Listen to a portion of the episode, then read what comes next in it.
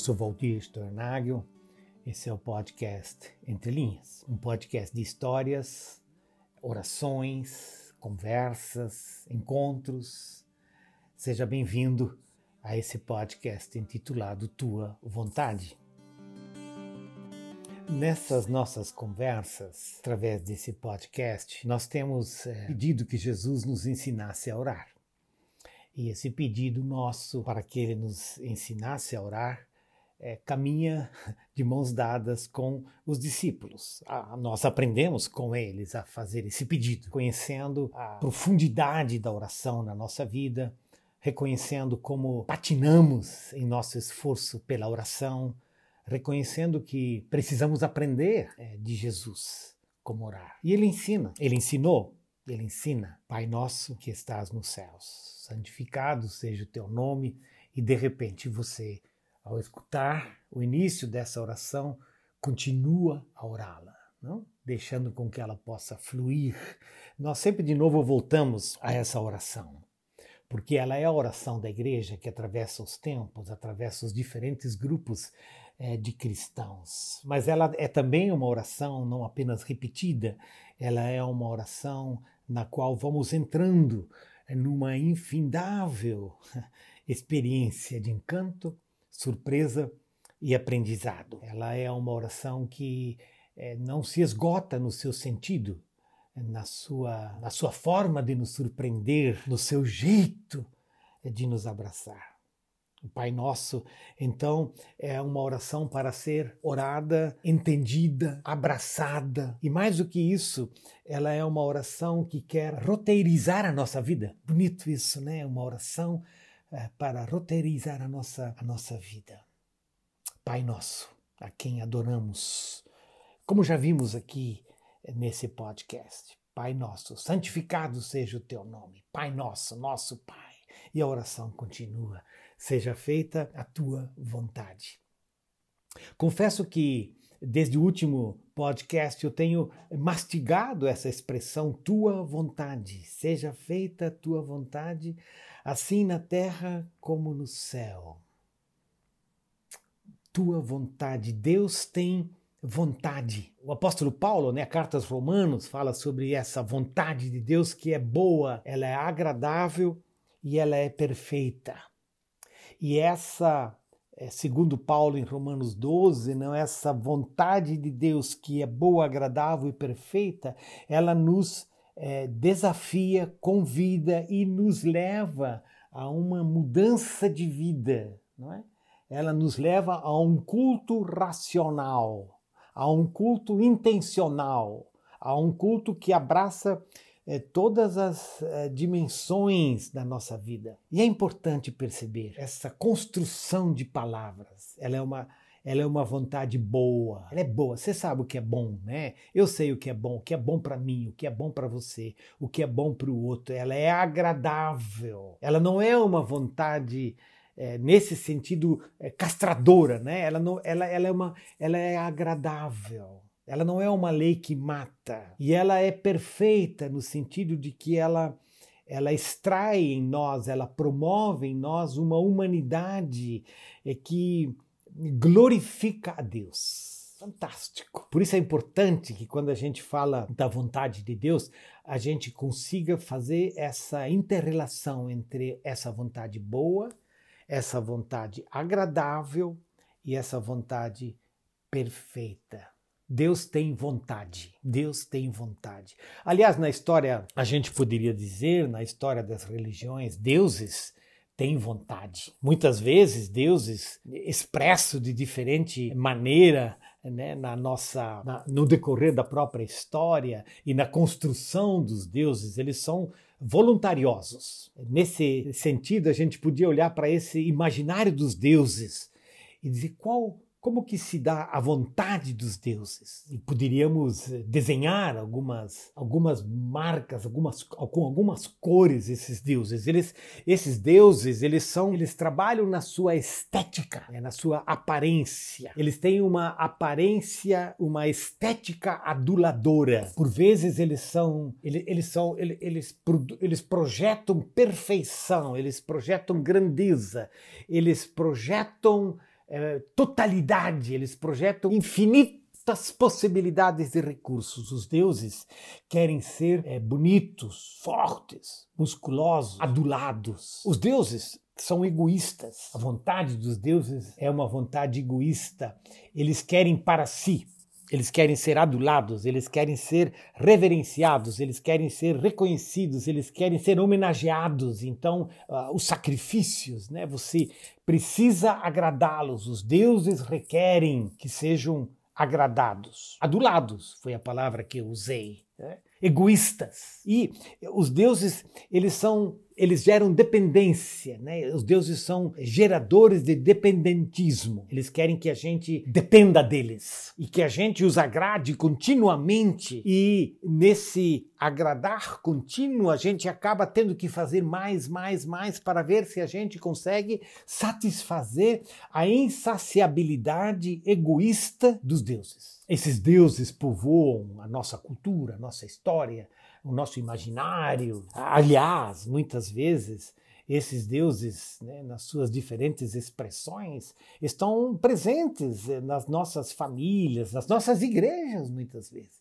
Né, nas nossas igrejas. E a gente se volta né, para essa oração de Jesus: Seja feita a tua vontade, assim na terra como no céu. E a gente pergunta, mas como é a vontade de Deus? Como é a vontade do Deus das Escrituras? Como é a vontade, do Deus a quem nós seguimos? E é interessante porque, aliás, mais do que interessante, né, fundamental, que esse Deus ele é totalmente diferente do imaginário dos deuses. Veja só. Em primeiro lugar, esse não, ele não é um Deus egoísta, né? Ele é um Deus amoroso. Ele é um Deus para o outro. Ele é um Deus para o outro. Ele é um Deus que se dá para o outro. Isso, essa é a marca do amor. O amor é aquele que se dá, é aquele que busca, né? aquele que, que se entrega. Deus, Deus não é um Deus egoísta. Deus é um Deus de amor que se dá para o outro. Deus é um Deus é, liberador.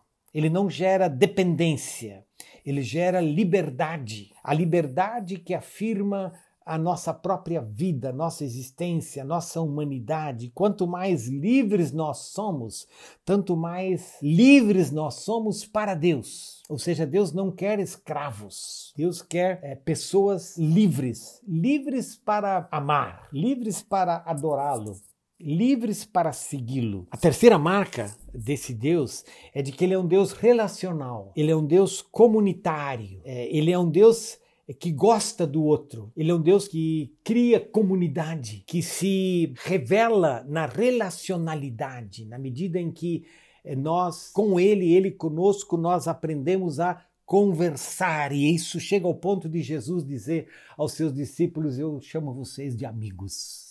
Deus é esse Deus. É o Deus de amor que se dá para o outro. É o Deus que não está preocupado com a sua estética. Aliás, a estética do Deus de Abraão, de Isaac, de Jacó, a estética do Deus de Jesus é a cruz. Isaías fala sobre isso, sobre esse Jesus que foi é, desfigurado, que foi desprezado, açoitado e que nesse processo do caminho para a cruz é que nós encontramos essa presença de Deus que caminha para a cruz. Não é o Deus das estátuas, é o Deus da cruz. E, como Deus da cruz, é o Deus que se faz presente na criança, no pobre, no pequeno, no vulnerável. Que fantástico! Tua vontade, seja feita a tua vontade, assim na terra como no céu a vontade desse Deus, que não, que não nos mata, que não nos escraviza, que não exige de nós cada vez mais que num, num, numa espécie de relação extrativista. Não, esse é o Deus que vem ao nosso encontro, é o Deus que proclama o seu amor por nós, é o Deus que se dá, é o Deus que busca, que nos busca, assim como na linguagem bíblica, o pastor busca a ovelha perdida. E é o Deus que nos chama para estar com Ele, para viver com Ele. Importante que nessa oração, e essa é uma das intenções da oração, é que ela não seja uma, uma retórica vazia, é que ela não seja uma performance de esquina, que ela não seja uma liturgia destituída de envolvimento de vida. Por isso, essa oração, ela nos pergunta: quem é o nosso Deus? E como que nós deixamos com que esse Deus de Jesus, Pai de Jesus, esse Deus da oração do Pai Nosso, a vontade desse Deus marque a nossa vida e marque a nossa postura na sociedade, não como uma postura egoísta, aduladora, dependentista, poderosa, estética da aparência, mas uma postura de amor, de liberdade, de relacionalidade e de comunidade. Essa é a vontade de Deus. Há duas imagens e são tantas coisas que a gente podia buscar das escrituras, não para para nos ajudar nessa nessa nesse desejo, né, de dizer mas o que é essa vontade de Deus? E dizer, bom, Jesus disse que a vontade cumprir a vontade dele é basicamente fazer duas coisas. O que é expresso é, nos evangelhos, no grande mandamento, duas coisas. Ame o Senhor, seu Deus, de todo o seu coração, de toda a sua alma, de todo o seu entendimento e com toda a sua força. E ame o seu próximo, como você ama a si mesmo. E essas duas atitudes de amor para com Deus e para com o outro não se distanciam uma da outra, mas se aproximam na medida em que se tornam realidade. Esse Deus que tem essa vontade de amor é aquele Deus a quem nós respondemos amando acima de todas as coisas. E esse Deus é o Deus que nós amamos amando também o outro. Por isso que a outra imagem que eu queria evocar para nós nesse podcast é essa, essa imagem que vem do profeta Miqueias, né? quando o profeta diz: é, Deus já mostrou a vocês o que é bom, e Deus já mostrou a vocês o que o Senhor pede de você. Está claro. Deus já mostrou. A vontade dele não é uma vontade escondida a quem a gente precisa, a, a, Deus que a gente precisa oferecer algum sacrifício para Ele nos mostrar o que Ele quer. Ele já mostrou. Ele não é o Deus do segredinho.